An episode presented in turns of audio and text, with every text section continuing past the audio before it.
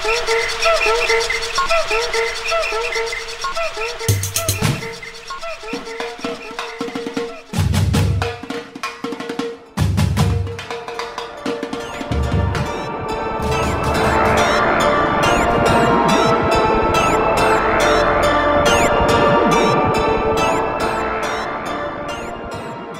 Meu nome é Natália Salazar. E eu sou a Renata Schmidt. E nós somos o Patramada Criminal. Bem-vindos à nossa balbúrdia. Bem-vindos ao último mês. Eita, bati no microfone. Tá tudo bem também. bati na. Me, me empolguei. Bem-vindos ao último mês desse ano de corno. Ai, mas eu tenho boas expectativas pro ano que vem, gente. O Bolsonaro, Eu derrubaram também. o Bolsonaro, tiraram ele do poder. Se Deus quiser, a gente vai entrar 2023 com o Lula e com o Hexa. Sim, estamos E torcendo. com orgulho de ser patramada Sim. de novo. Com orgulho de vestir o verde e amarelo. Yes. A, a gente, a nossa meta pro ano que vem é finalmente pararem de achar que a gente é um podcast bolsomínio. Exato. Ajude a gente, espalhe a palavra de Popiroto. Sim, por favor. É, gente, por falar em espalhar a palavra, eu tenho dois recados para vocês. É, o primeiro é muito, muito, muito, muito obrigada pela audiência de vocês. É, no Spotify Wrapped, a gente descobriu que várias pessoas têm o, o podcast entre os 10 mais ouvidos, os 5 mais ouvidos, ou o mais ouvido de todos os tempos. É, teve ouvinte que passou 8 minutos, 8 mil minutos com a gente. Meu Deus.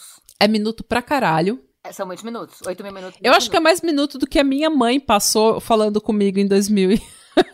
em 2022 inteiro.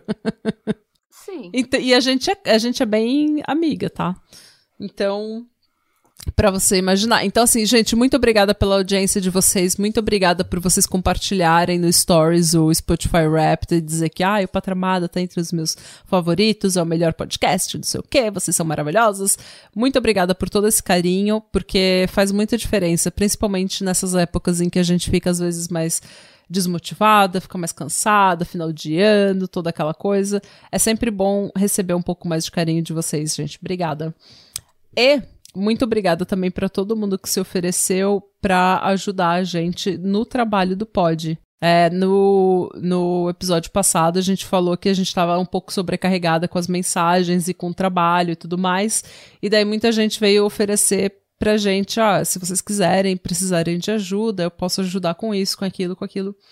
A gente não vai pegar nenhum ouvinte pra ajudar a gente ainda, tá, gente? E não é porque a gente não quer a ajuda de vocês, é porque a gente realmente não pode pagar. então, a gente, enquanto a gente não puder pagar, a gente não vai receber ajuda, porque a gente não trabalha com permuta, não. É, O negócio é.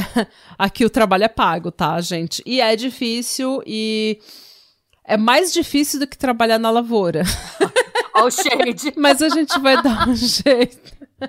Gente, é brincadeira da Natália, tá? É brincadeira, isso é, é um sarcasmozinho. Tá, gente? É, mais, é difícil, às vezes a gente tá, fica corrida, a gente deixa alguma coisa sem fazer, mas a gente tá conseguindo fazer, a gente tá super feliz, a gente tá super é, é, grata à atenção de vocês. E a gente tá super grata tá, à audiência de vocês, ao carinho de vocês, à atenção. E vai dar certo, gente. 2023 vai ser ainda melhor, a gente vai produzir ainda mais, vai ficar, vai ficar mais legal. A gente vai continuar evoluindo. Obrigado para todo mundo que falou que a gente evoluiu muito de 2021 para 2022, que foi uma grande diferença, que os roteiros estão melhores, que os episódios estão melhores. A gente fica super emocionada e se achane. A Se gente tá se achane. hum. Ah, Eu tô também me achando. Eu tenho um recado também, apenas. É, ouvintes, reformulamos nossa lojinha. A gente tá com uma loja nova.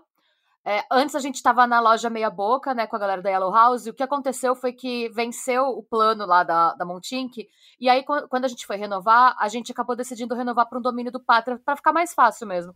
Não muda Uhum. nada, a gente continua com a parceria com os meninos, é, não teve nenhuma treta, nada assim, a gente só mudou, porque ia vencer o plano mesmo, a gente achou que colocar o nome ia ficar mais legal. E, Uhum. além disso, a gente começou uma colaboração nova, né, um projeto novo com alguns ouvintes que são artistas. Então, eu não sei se vocês viram, a gente soltou semana passada o episódio, é, o episódio normal, não teve nenhuma diferença, o de Willowbrook, que saiu no Spotify, Deezer agregadores, que a Nath fez. A gente tá jogando esse, esse e alguns outros episódios pro YouTube.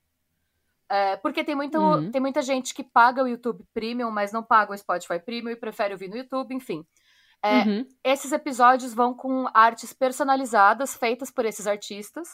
E essas imagens, que são maravilhosas, inclusive, vale a pena vocês irem dar uma olhadinha. Gente, ela... a de Willowbrook me emocionou. Nossa, Eu fiquei emocionada bonito. quando eu vi a arte de Willowbrook, sinceramente.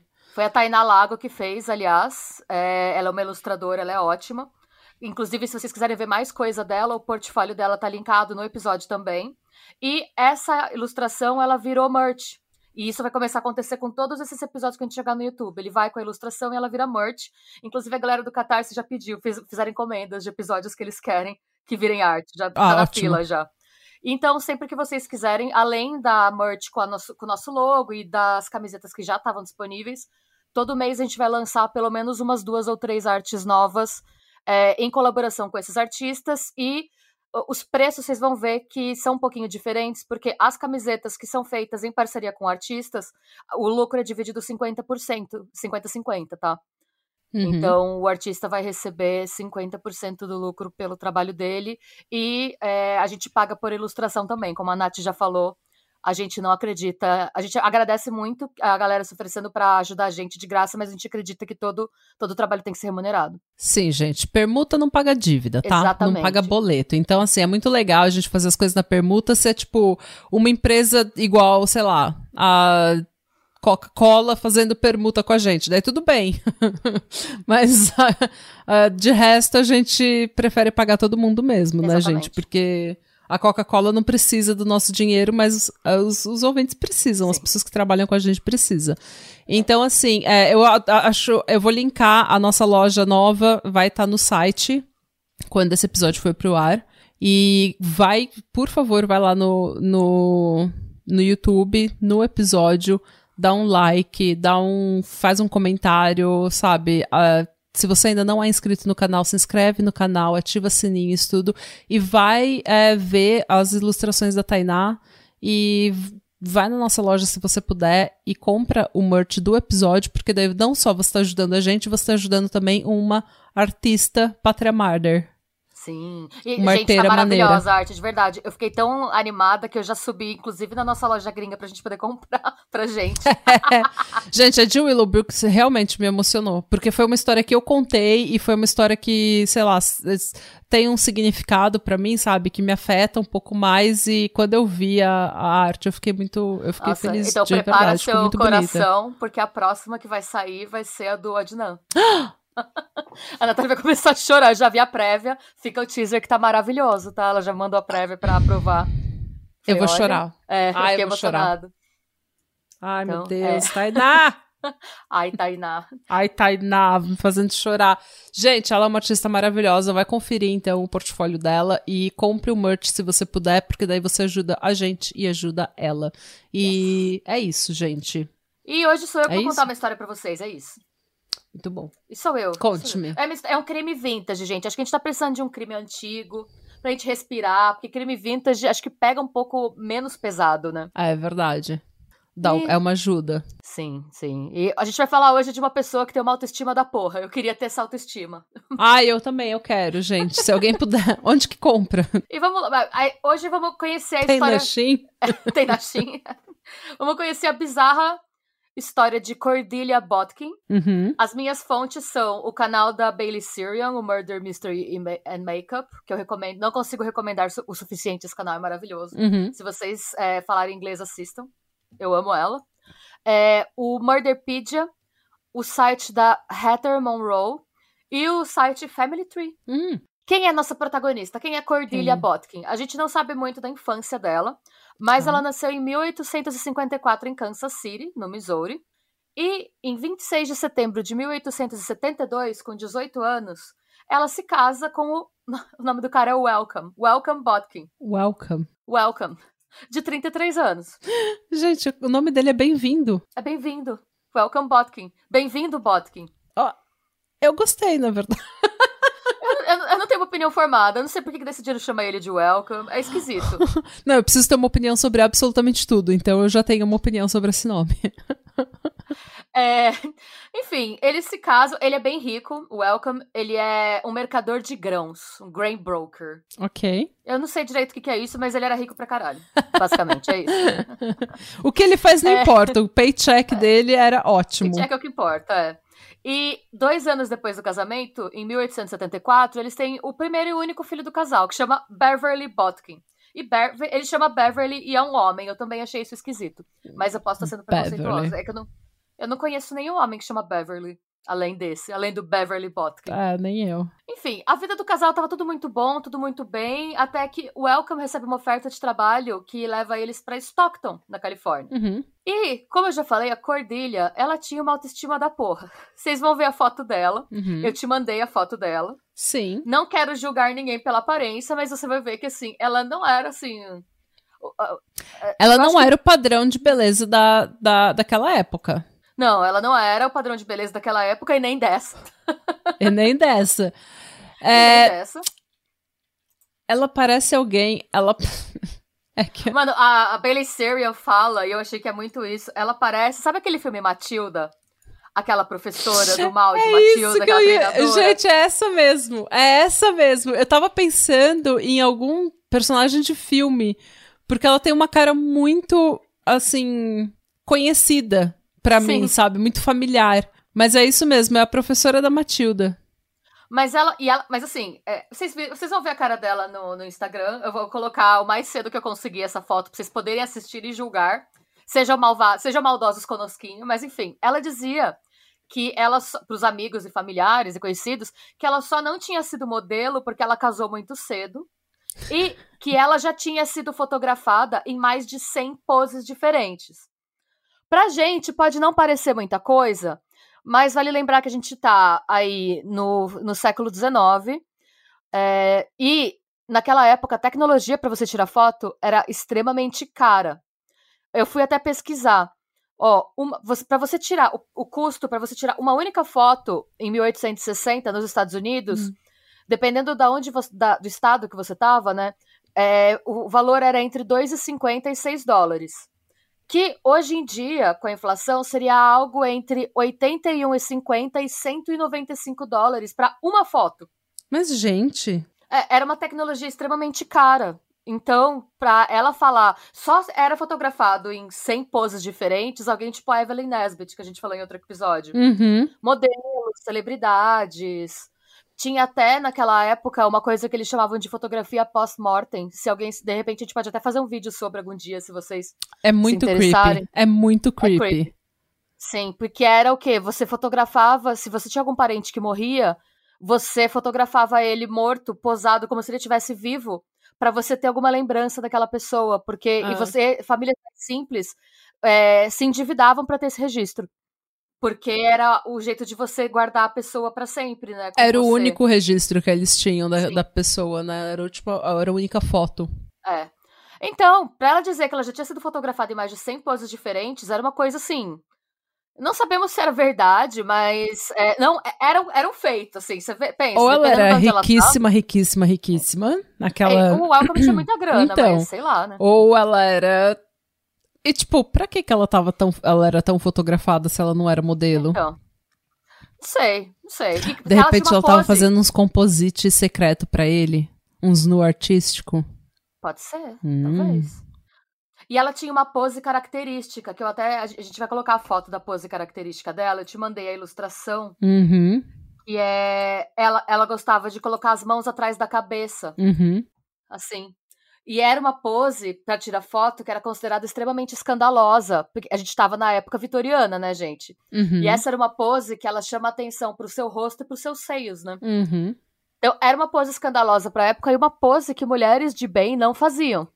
Mas Cordélia não era uma mulher de bem. Mas, é, não, não. Cordélia, é, e ela acreditava que ela era a pessoa mais linda que já existiu no mundo. Então, ela tava sempre fazendo essa pose maluca aí. E eu acho que assim, ó, se você quiser acreditar que você é a pessoa mais linda do mundo, a menos que você esteja prejudicando alguém com isso, eu acho que vai mesmo, sabe? Acredita. Não, eu acho que ela tá certíssima. Tá certíssima. Não tô julgando, não. Gente, queria, queria ter autoestima de Cordélia Botkin, de verdade. Se vendessem, Sim. eu compraria. É. se tiver engarrafado, se vender na Shein, eu compro. Sim, sim, nossa, exatamente. Se vender na, ah, é. Se vender na China, é, por que não, né? Eu tô falando na China porque é a única coisa que eu tenho dinheiro para pagar atualmente, É, sabe? também. Tipo, se eu, eu podia até falar, se fosse uns tempos atrás, eu até poderia fazer lá se vendesse, sei lá, na C&A. mas hoje em dia C&A pra mim tá caro. É, Não, é da casa, se é casa. É, pra mim hoje em dia, se eu estivesse no Brasil, não ia estar comprando a C&A não, é Shein, C&A e gente. Renner já virou high-end já. É, né? Mas bem, em 1894, é, acontece a separação dela com o Welcome. Por quê? Cordelia, co- pensa bem, a Cordelia tá lá com a sua autoestima da porra. Você acha que a pessoa mais linda do mundo vai ficar em casa? Não vai. imagina. Você tem que mostrar pro mundo essa beleza toda, tem que compartilhar. Exato. Ela ia pro bar, ela amava ir pro bar, ela amava um boteco. Quanto mais pé sujo, melhor. E ela amava apostar. Ela tava sempre nas casas de gambles, ela tava sempre apostando. O que na época era um escândalo. E até aí não julgo, acho maravilhoso. Ela tava sempre no puteiro, sempre no boteco e sempre apostando. Gente, eu amo essa mulher, eu quero ser amiga dela, eu espero que eu seja descendente dela. Agora, ela, ela tá me parecendo uma pessoa muito simpática, assim. E o Welcome era super careta, super quadrado e bem tradicional. Então ele não. Imagina, o filho deles, coitado do filho, ficava com as babá lá, o pobre Beverly. E a Hum. Cordelia tava sempre caindo na vida. Todo dia era dia de rolê, porque ela não trabalhava, ela era casada com um homem rico. Ela podia estar sempre fazendo os corre dela, e pra ela tudo bem. O Welcome quis separar, mas, naquela época, divórcio era uma coisa que não estava no vocabulário da família tradicional americana. Então eles tiveram combinado. O que, que eles fizeram? O que foi? Não, eu tô, eu tô interessado nessa história. Eu tô super, eu tô super interessado, porque tipo, é muito escandalosa essa história. Ela é muito aqui, escandalosa. ó. E a- mas o que, que eles decidem, então? Eles não podem se divorciar. Então, e ela, ela já falou, gente, eu não quero ficar em Stockton. Gente, Stockton é, é- é tipo uma cidade média, é uma cidade que não tem... Ela já conhecia todos os puteiros e todos os bares, ela tava enjoada. Então, o que, que eles combinaram? ela ia pra São Francisco, muito mais Hum. gente, muito mais coisa pra fazer. Ele ia ficar na mansão deles lá em Stockton. E, como eles ainda estavam casados, ele bancava a casa dela lá. Ela morava numa pensão em Stockton. Uma, uma pensão para senhoras. Uhum. E ele ia uma vez por mês pra pagar o aluguel dela e dar. Ele- ela ganhava uma mesada, basicamente, dele. Uhum. E aí, pro Welcome fazendo isso sempre, ele acabou começando um relacionamento com a dona da pensão que ela morava. Então tava tudo certo pra todo mundo. ela. Bizarro, né? Então, uma vez por mês ele ia lá entregar dinheiro pra ela, dava uma bimbada com a dona da pensão, voltava pra casa. e ela tava sempre no corre. E até aí tava tudo bem. Tava todo mundo feliz, então tá tudo bem. Se tá todo mundo feliz, ninguém tá sendo machucado, eu acho ótimo. Inclusive, queria essa vida. Se alguém quiser me proporcionar, se alguém quiser ser o meu welcome, mandar. Será muito bem-vindo. Será muito bem-vindo. Manda e-mail pro patramadapod.gmail. Toma cuidado que você vai começar a receber os e-mails meio freak, imagina. Eu não quero mais trabalhar, gente. Eu quero ser uma dona de Tô casa, cansada. mãe né? de cachorro que fica em casa. Eu não vou nem pro puteiro, eu só vou, eu só vou, sabe, comprar brusinha mesmo. E aí, é, beleza. Eles ficam nesse esquema por mais ou menos um ano. Ela tá lá solteira, tocando terror, pegando todo mundo em São Francisco. E aí, em 1895, nessa época ela já tá com 41 anos, tá, gente? Levando, curtindo a vida doidado. Nossa. Ela, tá, ela, ela sai pra passear num parque perto da Golden Gate, da Golden Gate Bridge. Uhum. E é nesse momento que ela é avistada pelo John Dunning, de 32 anos, 9 anos mais novo que ela. Uhum. O, o John, ele tava andando de bicicleta e ele parou no parque pra consertar, alguma coisa da bicicleta quebrou, e ele parou pra ver qual era o problema e ele viu a Cordélia no parque. E ele falou que ele se apaixonou por ela à primeira vista, ele olhou pra cara dela e se apaixonou. Ele fala que tinha alguma coisa na energia dela, a, sabe, a, É autoestima. é autoestima. É, é- que vocês gente, vocês vão ver, ela não é uma pessoa padrão, mas ele fala que ele olhou pra ela e ele se apaixonou. Big Pussy Energy. Big Pussy Energy. E pro escândalo da sociedade na época, ele foi se apresentar pra ela. Por quê? Naquela época, pelo código de conduta da sociedade vitoriana, um homem só podia se aproximar de uma mulher caso ele fosse apresentado por um conhecido em comum. Uhum. Você não chegava dando oi. Você tinha que ser apresentado por alguém. Uhum. Ele ignorou tudo isso, ele chegou pra ela e ele falou: Meu Deus, você é a criatura mais linda que eu já vi. Do nada. Ele não falou nem o nome dele, não, ele só falou isso. Ele chegou pra ela e falou: Meu Deus, você é a criatura mais linda que eu já vi. Eu amei. Sim. Não tem nada de errado com essa história. É maravilhoso. Sim, até agora tá tudo bem. Quem era o John? Ele era um repórter da Associated Press, especializado em fazer cobertura de guerras. Hum. E ele fez uma cobertura da participação americana na Guerra de Samoa, que eu não sabia nem que tinha acontecido essa guerra, mas enfim. É, e essa cobertura parece que foi tão boa que ele foi promovido para superintendente da filial norte da Associated Press, que era em São Francisco. Mas, gente. Sim. Ele era casado desde 1891 com uma mulher que chama, chamava Mary Elizabeth. Uhum. A Mary Elizabeth, ela era bem, sabe, esposa republicana. Ela era filha de um congressista de Delaware. Uhum. Recatado e do lar. Bem bela, recatada e do lar. Uhum. O oposto da Cordélia. Exato, ela era o extremo oposto da Cordélia. Ela não gostava de morar em São Francisco. É, ela tinha, ela tava lá por causa da promoção do John, mas ela tava desesperada pra voltar pra Delaware. Uhum. Porque São Francisco Ela sempre foi aquela- uma cidade mais liberal, não foi? Já naquela Sim. época. Hum. E ela, é, e a Mary Elizabeth, ela era extremamente carola. Sabe aquela pessoa que tá sempre na igreja? Ela, pra- ela via pecado em tudo quanto era lugar. Segundo o John, a gente não sabe, né? Mas é, sexo pra ela, ela era aquela pessoa que vai pra noite de núpcias com aquele camisolão, deita na cama que nem uma tábua, fecha os olhos e fala, cabe logo com isso, com aquela cara assim, sabe? Ai, tadinho. Sim, Ela era aquela pessoa bem carola, bem tradicional. Ela incorporava os ideais da mulher vitoriana. Uhum. Ela era bem recatada, bem discreta, muito religiosa. Uhum. Então ela tava detestando São Francisco e tava desesperada pra voltar pra Delaware. Uhum. E o, é, o John, ele era ateu, ele não dava a mínima pra igreja. Então, eles viviam tretando até por conta disso. Ela, você tem que acreditar em Deus. Tipo, mano, eu cobri guerra, sabe? Deus não existe. Depois do que eu vi, Aham. como você vai acreditar em Deus tendo visto o que eu vi, sabe? é. Eles tinham. Por conta disso, o casamento não tava indo bem. Uhum. Ah, logo, e aí ele e a Cordilha, eles tiveram, eles começaram a se aproximar por conta disso, porque os dois tinham frustração no casamento por conta de parceiros que eram muito diferentes deles. Uhum. Então eles começaram a chorar as pitangas um pro outro na mesa do bar, né? Sempre no boteco. Você começa chorando as pitangas, daqui a pouco você vê você tá chupando as pitangas. conversa vem, conversa vai, a pitanga tá na sua boca, daí é, é, é assim mesmo. Ai, você.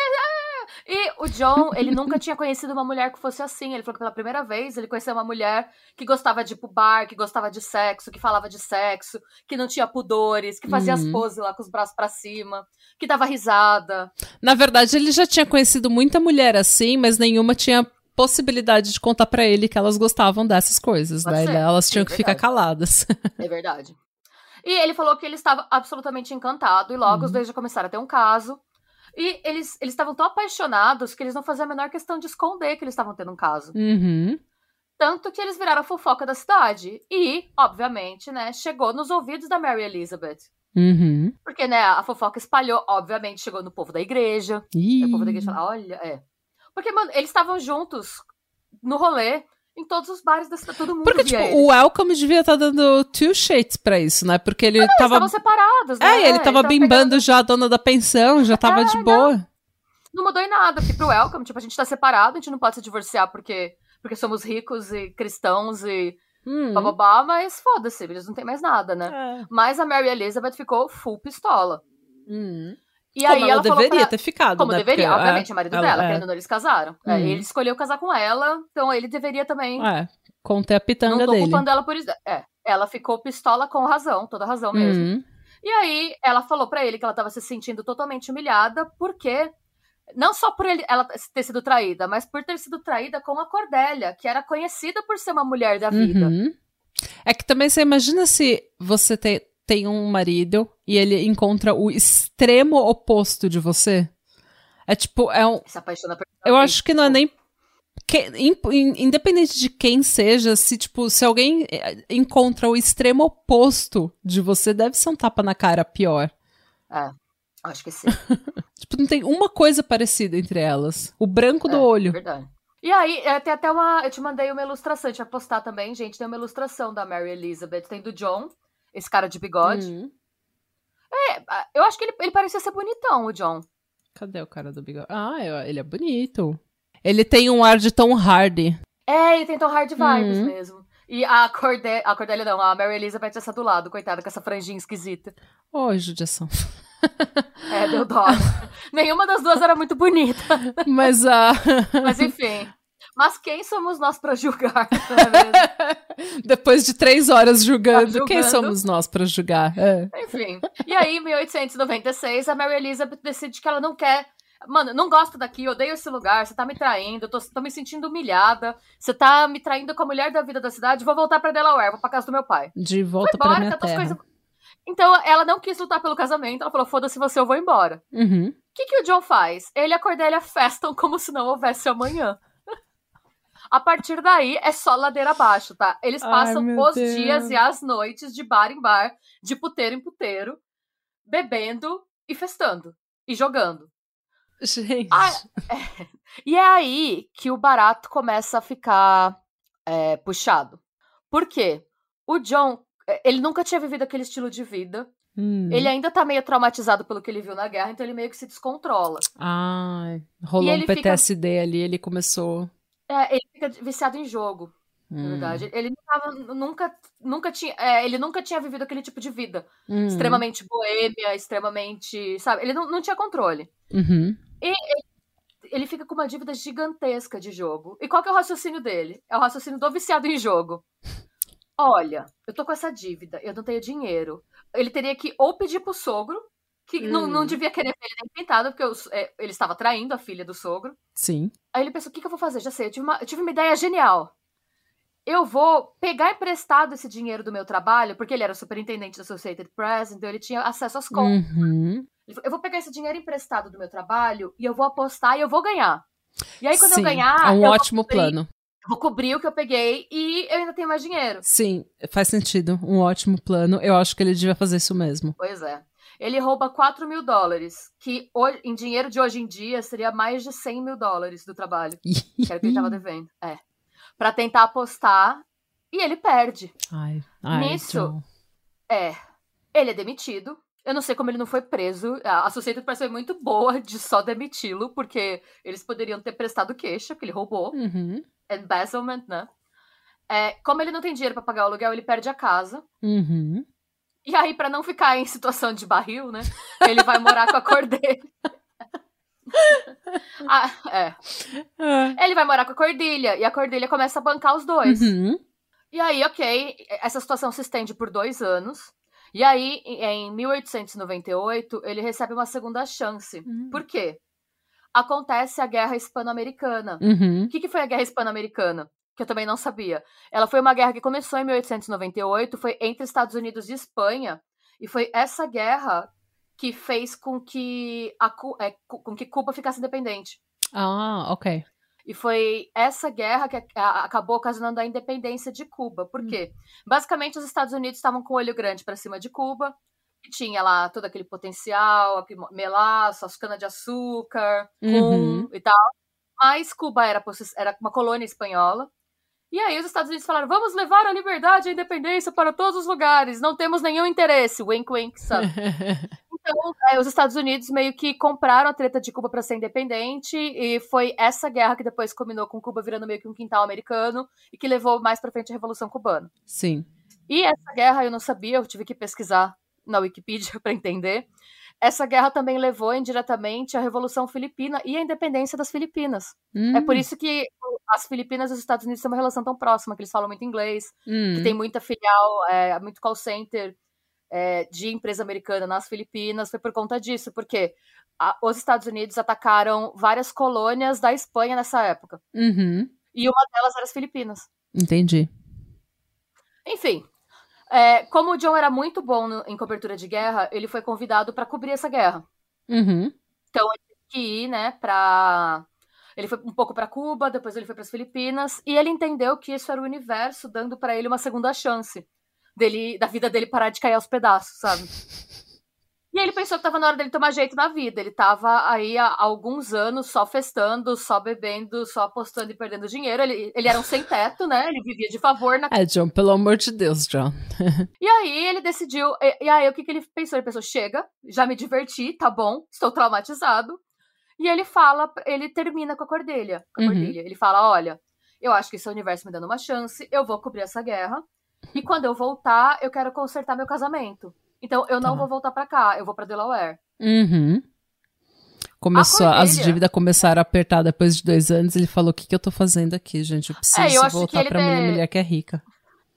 Ah, eu acho que ele ter recebido uma segunda chance, mesmo depois de ter roubado a Associated Press, deve ter emocionado ele, assim. Uhum. Tipo, Não, gente, essa, essa vida de bar, de boemia, ela, ela cansa. Ela cansa. Cansa. Chega uma hora que você quer uma estabilidade. E vez por outra é bom você cair na vida, gente, mas é bom você ter o seu trampinho pra você voltar, você ter o seu É. dinheiro no banco, você ter a sua casa, que você paga um lugar e você não morar de favor na casa dos outros. ah, né? seu fígado. Lembra do fígado? Fí- Então, É, seu fígado, fígado é gente boa. Você sente É. falta do fígado quando ele não tá funcionando bem. Pois é. é só aí que você dá valor. É. E ele termina com ela, e assim, é, eu achei que pelo menos ele foi sincero, né? Porque tem Hum, muito homem booster que ia ficar levando as duas, né? Sim.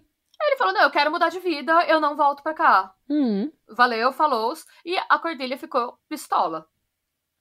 Ela, os amigos, é, os amigos falam que ela alternava entre ficar extremamente deprimida e maniacamente furiosa, assim. Aham. Quando eu digo amigos, é todo mundo de todos os bares de São Francisco, porque ela contava pra todo mundo que ele tinha tido a pachorra de, acabar, de terminar com ela. Aquela criatura maravilhosa, aquela criatura perfeita com zero defeitos. Ah, mas depois de dois anos ela sustentando ele, É, entendeu? E aceitando Sim. o vício de jogo e tudo mais, de repente é. Não, tudo bem. é. De repente Até é um aí, tapa na até cara. Aí, até aí ele tá no direito dele de querer re- retomar a vida dele, ela tá no direito dela de ficar pistola. É. Ok. Tudo bem. Tudo mas certo. ela não ficou só nisso, né? Pois é.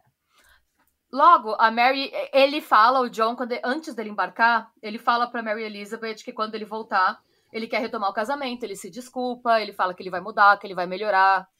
E ela, a postura dela é, mano, vai, quando você voltar a gente vê o que a gente faz. Tomara que ela deve ter pensado ser- guerra. É, ela deve ter pensado, mas não sei nem se ele vai estar vivo, sabe? Ela falou, vai, quando você voltar, vem aqui pra casa, a gente conversa e vamos ver o que, que vai ser. Hum, Quando você voltar, ela não falou nem que sim, nem que não. uhum. Só que aí, ela começou a receber cartas anônimas. Ih, E as cartas falavam. As cartas eram tipo: Oi, o John está tendo um caso com uma mulher muito atraente. Não aceite ele de volta. É sério, as cartas falavam: Ele está tendo um caso com uma mulher não, muito atraente. Então, uma terceira mulher, é isso? pois é. Ela recebendo esse monte de carta, ela, ela achou meio ridículo. Ela pensou, tipo, foda-se. E o que ela fazia é que toda vez que essas cartas chegavam, ela enfiava numa gaveta. Falava, mano, não voltei com ele ainda. Não sei o que, que tá acontecendo aqui. Deve ser a Cordélia enchendo o saco. Uhum. Foda-se, não vou pensar nisso agora. Beleza, até aí tudo bem. Certíssima. Sim. Aí a gente vai pro dia 9 de agosto de 1898, alguns meses depois que o John embarcou. Uhum. É, a Mary Elizabeth tá recebendo, nessa época ela já não tá mais na casa dos pais, ela tem uma casa dela em Delaware, porque papai é rico, deu uma casa pra ela, pra filha, coitada Gosto. da filha. Nós Uhum. gostamos assim. Mas ela, ela gostava muito de. Ela era, gente, a mulher tradicional, sabe almoço de domingo? Ela gostava de servir almoço de domingo. Uhum. Então, é, era um domingo e tinha um monte de gente na casa. Então, ela recebeu os pais dela, a irmã dela, é, os vizinhos. Tinha um monte de gente na casa, enfim. Uhum. E aí, é, nesse dia, é, alguém, um, o correio, né, chega o correio e ela recebe de presente uma caixa de chocolates. Eram vários bombons finos embrulhados individualmente em papel marrom. Ai, Era uma caixa com não. laço cor-de-rosa e estava escrito no cartão: Com amor para você e o bebê. Miss C. E a Mary Elizabeth tinha uma amiga em São Francisco que chamava Miss Coberly, que era uma amiga da igreja. Ai, meu E ela viu Deus. Miss e ela achou que fosse a Miss Coberly. O bilhete tá, a gente vai postar também, gente, no Insta. Tem uma foto, eu te mandei uma foto do bilhete. Ah, não, vou mandar agora, peraí. Ah, Gente, por é gentileza, nunca comam nada que vocês recebam no correio. Você já viu que tem uns serviços de café da manhã, alguma coisa assim, que você não precisa assinar? Tipo, você manda pra casa da pessoa e daí a pessoa recebe, ah, um admirador secreto te mandou isso. Não Deus coma. Não eu coma. Não. Tem, tem aqui na Noruega, é, é anônimo. Nossa, pessoa, ah, um gente, que admirador te mandou isso pro seu aniversário. Eu já ia tacar tudo no chão. Nossa, não gente, no chão, não, no não. lixo, porque senão um cachorro come e morre. Não, é, n- n- nunca aceitem, gente, pelo amor de Deus. Enfim. ela pega e ela pensa, ai, que fofa, Miss Coberly, né? Ela lembrou de mim. Uhum. Mas beleza, como ela é uma mulher muito disciplinada, ela fala, mas não vamos comer agora, vamos almoçar primeiro, eu vou servir de sobremesa. Beleza. Todo mundo almoça. É, e lá tá bem, lá em Delaware, eu não sabia, mas o, o verão é muito quente. Então ele, to, é, é Hum. costume você almoçar, era um tempo sem ar-condicionado, né? A gente não existia ar-condicionado ainda. Uhum. Todo mundo almoçava e ia, tipo, pra varanda da casa. Tomar, tipo, esquenta. É, porque, meu, Tomar um ar. tomar um ar, né? é, depois daquela comilança de domingo, né? Sim. Você vai. E ela gostava muito de chocolate. Ela, ela amava um doce. Hum, Me identifico. muito. E beleza. Então, depois que todo mundo comeu, tava todo mundo sentado na varanda, ela falou: gente, olha só, a Miss Cobberly me mandou essa caixa de chocolate. Como, é, é- como foi um presente para mim, eu vou comer três bombons. Aí ela comeu três chocolates. A irmã dela, né, que tava na casa, a Aida, de 44 anos, ela comeu Uhum. dois. E os vizinhos comeram um bombom cada um. Os pais Uhum. dela não quiseram, porque eles não eram muito de doce. Uhum. Duas horas depois que eles comeram, todo mundo começou a passar mal. Ai. Começou a vomitar sem parar, menos os pais da Mary Elizabeth. Eles não estavam passando mal. Uhum. E aí o pai dela chama o médico. E o médico fala: Ah, não, deve ser intoxicação alimentar. Provavelmente tinha alguma coisa mal cozida no almoço. Mas o, o pai dela, ele não aceita esse diagnóstico. Porque ele Ótimo. fala: se fosse, se fosse isso, eu, eu estaria passando mal também, minha esposa também, e a gente não passou mal. Uhum. E depois de alguns dias, os vizinhos melhoraram, mas a Mary Elizabeth e a irmã dela pioraram. É, Hum. Elas estavam vomitando sem parar, com muita diarreia. Elas começaram a ter dores de cabeça intensa, dores de estômago intensas. A diarreia começou a sair com sangue e elas começaram a alucinar. Eita. E aí, o pai delas chamou, ele decidiu que ele não ia chamar o primeiro médico, porque ele Uhum. achou que o diagnóstico não fez sentido, aí ele chamou um segundo médico. E esse segundo médico falou: não, gente, é, não há intoxicação alimentar, elas foram envenenadas. Uhum. E aí ele falou: beleza, o que, que a gente pode fazer? O médico falou: não, nessa altura do campeonato não tem nada que eu possa fazer, não. O espe- Pensa no desespero. Gente, agora é só esperar que elas vão Exato. jazer. O pai. é, o- Imagina, eram as duas únicas filhas dele. Ele, ele ficou Meu possuído Deus, pelo ritmo ragatanga. Ele ficou muito pistola. O que, que ele fez? Ele guardou os chocolates restantes Uhum. e aí ele contratou um químico. Ele pagou um químico que chamava Dr. Wood pro químico avaliar os doces. Uhum. E esse químico concluiu que os doces tinham sido contaminados com arsênico. Uhum. Gente. É. Logo depois que ele concluiu é, o lance do arsênico, elas morreram, as duas faleceram. Por É. nada. Por nada. E aí, o que por que ele fez? nada. Por causa de pinto. Por causa de homem, gente. Para. Exatamente.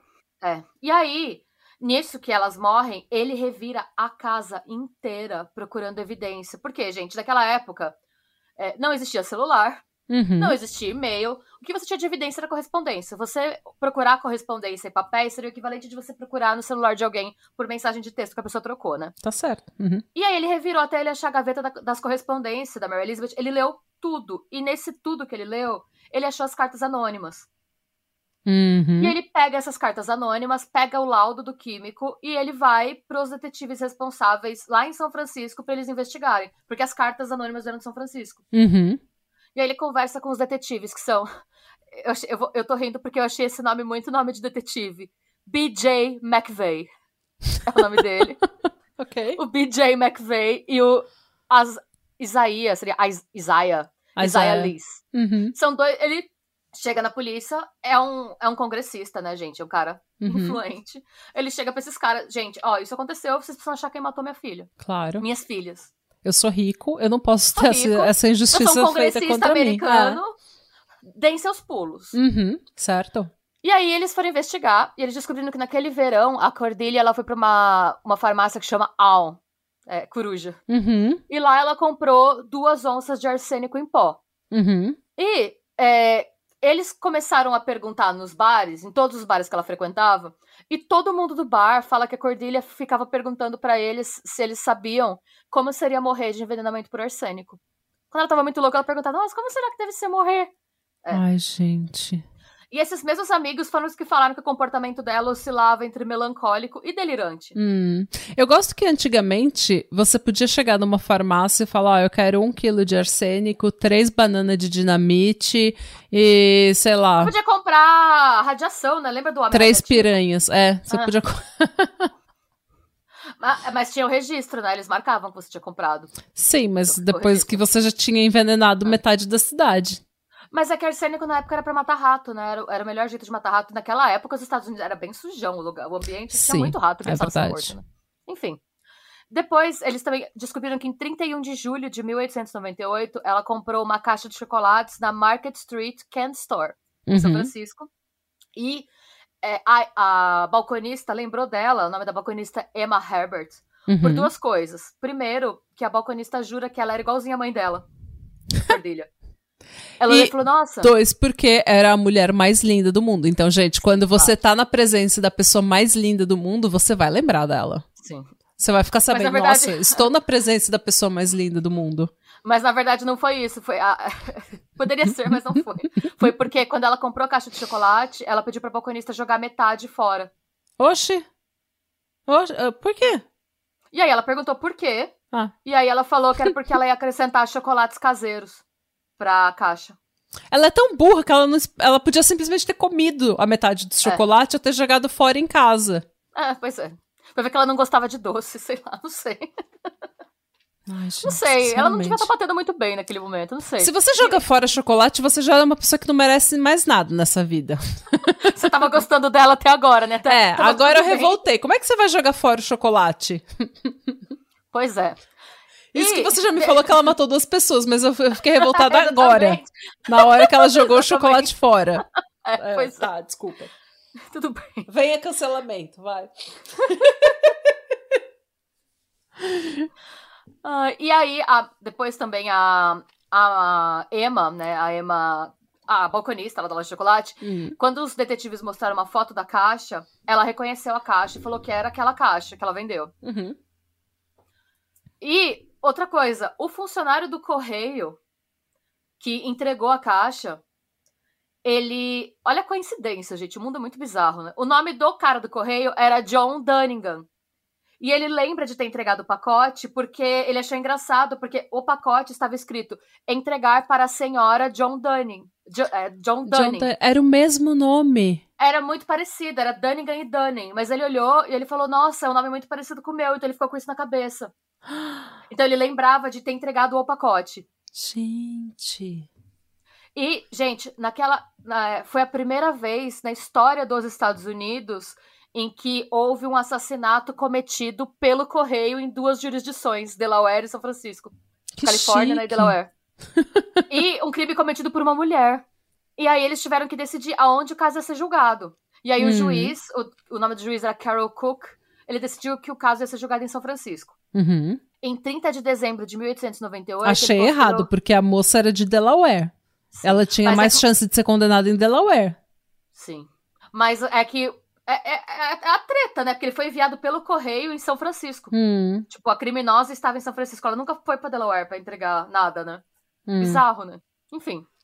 Em 30 de dezembro de 1898, ele considerou ela culpada por duas acusações de assassinato em primeiro grau. Uhum. E no dia 4 de fevereiro do, do ano seguinte, ela foi condenada à prisão perpétua. E ela foi detida, pra, é, ela foi enviada para a cadeia do condado de Brant, em vez de ir para prisão maior em San Quentin, né? Uhum. Até aí, ok. Agora eu vou contar uma coisa que parece não relacionada. Ó, é, um pouquinho depois do julgamento, a esposa do juiz morreu. Calma, não foi a Cordelia que matou.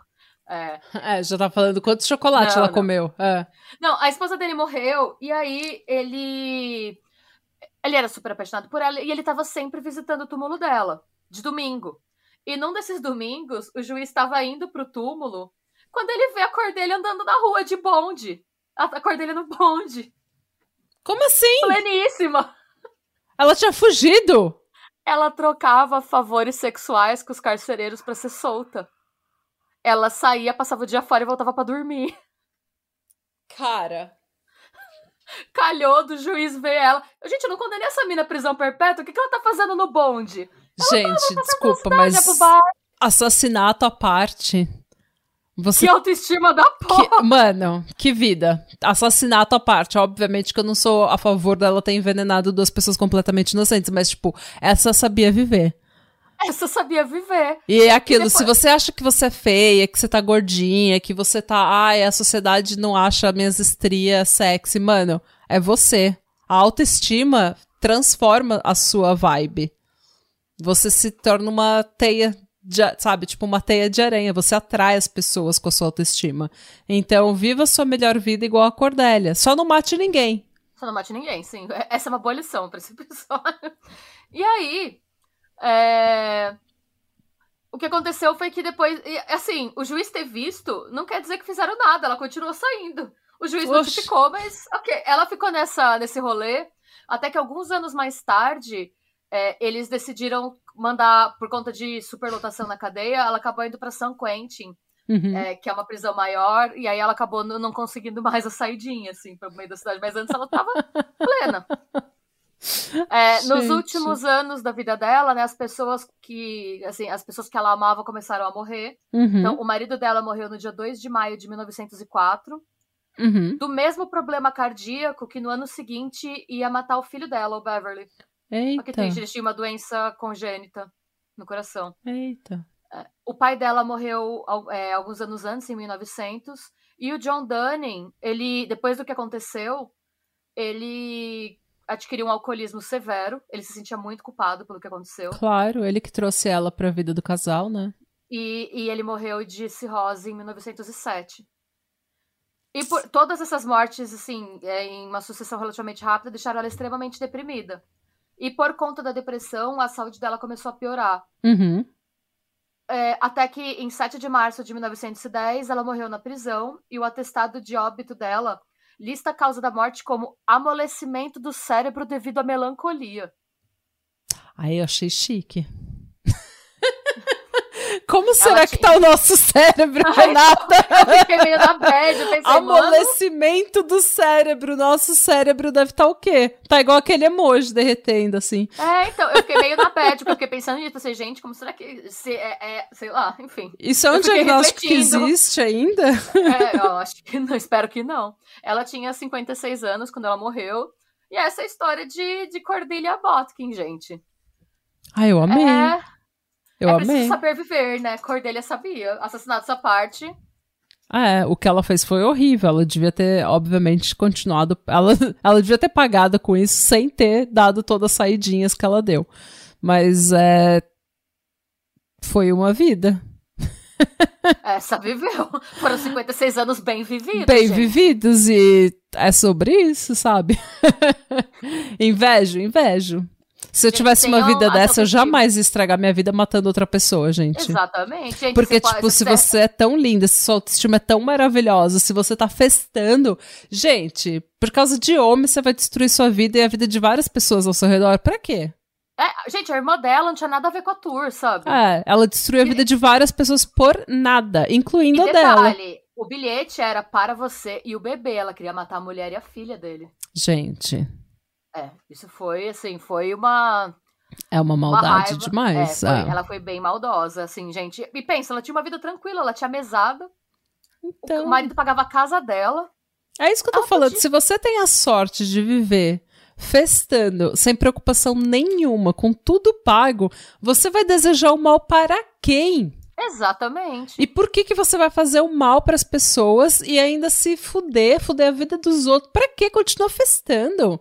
Sabe? Por causa de homem, por causa de pinto, gente. Não. Para. É.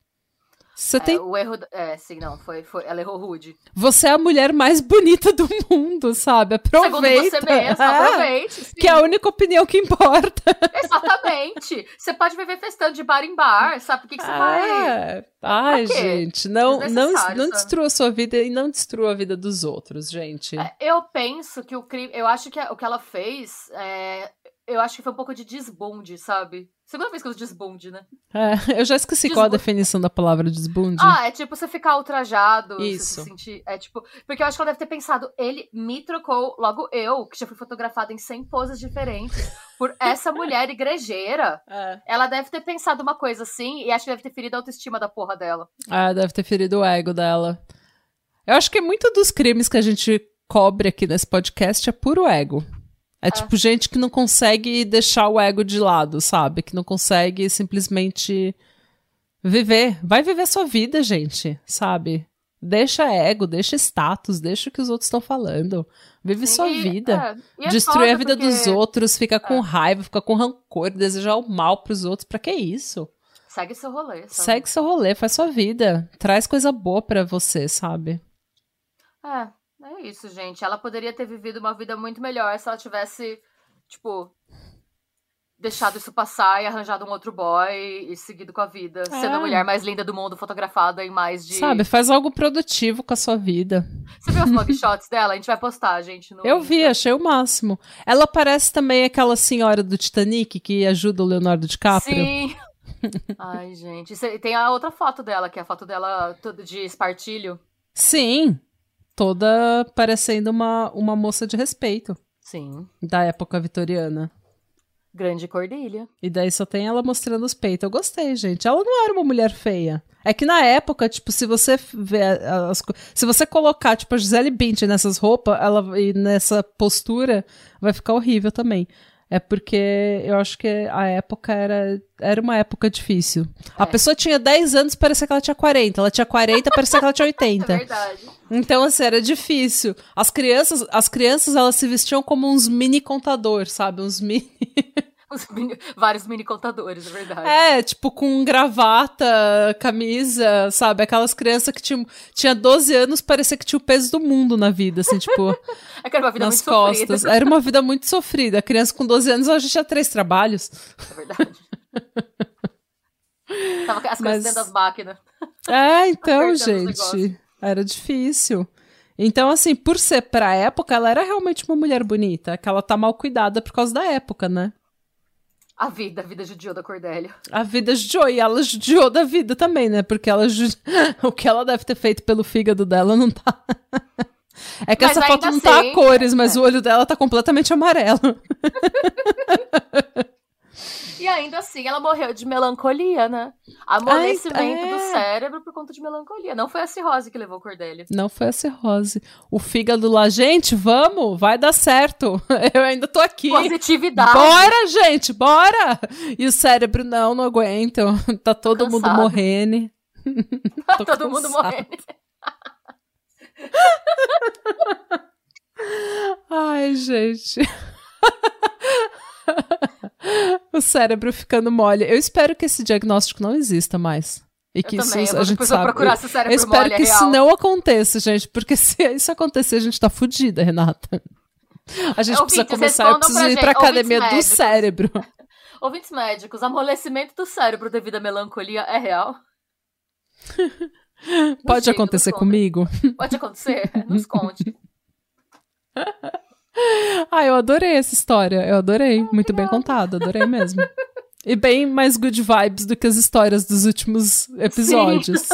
é, é, difícil a gente falar que é um assassinato good vibes, mas é uma história relativamente good vibes. é, a história tirando aquele pequeno grande detalhe de que ela assassinou duas pessoas, né? É, e deixou As outras pessoas doentes. totalmente inocentes, que o único crime era serem carolas. É, gente. E se você quiser ser Carola também, viva Seja. sua melhor vida. Seja sua melhor Carola, viva sabe? Viva sua tipo... melhor vida, Carola. Não tem problema nenhum, sabe? Ah, é. Eu também acho. Ai, gente, muito obrigada. Então, ó, lembrando, é, um, um, dos casos, eu falei que ia trazer casos de sobrevivente, que também era mais good vibes. O meu próximo episódio vai ser um caso de sobrevivente. Eu, eu lembrei de não, não quebrar essa promessa de novo, tá? Yeah! Então. eu não vou quebrar a promessa duas vezes porque vai ficar chato. Muito bem. Adorei. Gente, obrigada. Boa semana. Sejam bons, busquem conhecimento. E não jogue chocolate fora. E não envenenem chocolate pro... de ninguém. e não vão perder a vida maravilhosa de vocês por conta de macho. Isso. Ou por conta de rancor, gente. Enche a sua vida com positividades. Yes. Good vibes. Catiluz. Tchau. Tchau.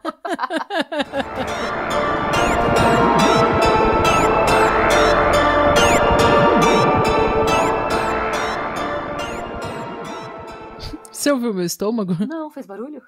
Meu estômago deu um rugido de leão. tipo um brrr. Eu achei que até o microfone Você tinha quer parar pego, pra comer desculpa. alguma coisa? Ou não, um... Não, depois eu faço uma jantinha antes Beleza. de ir pra academia. Deixa eu começar de novo. Vou começar a guerra hispano-americana de novo, tudo bem. Tá.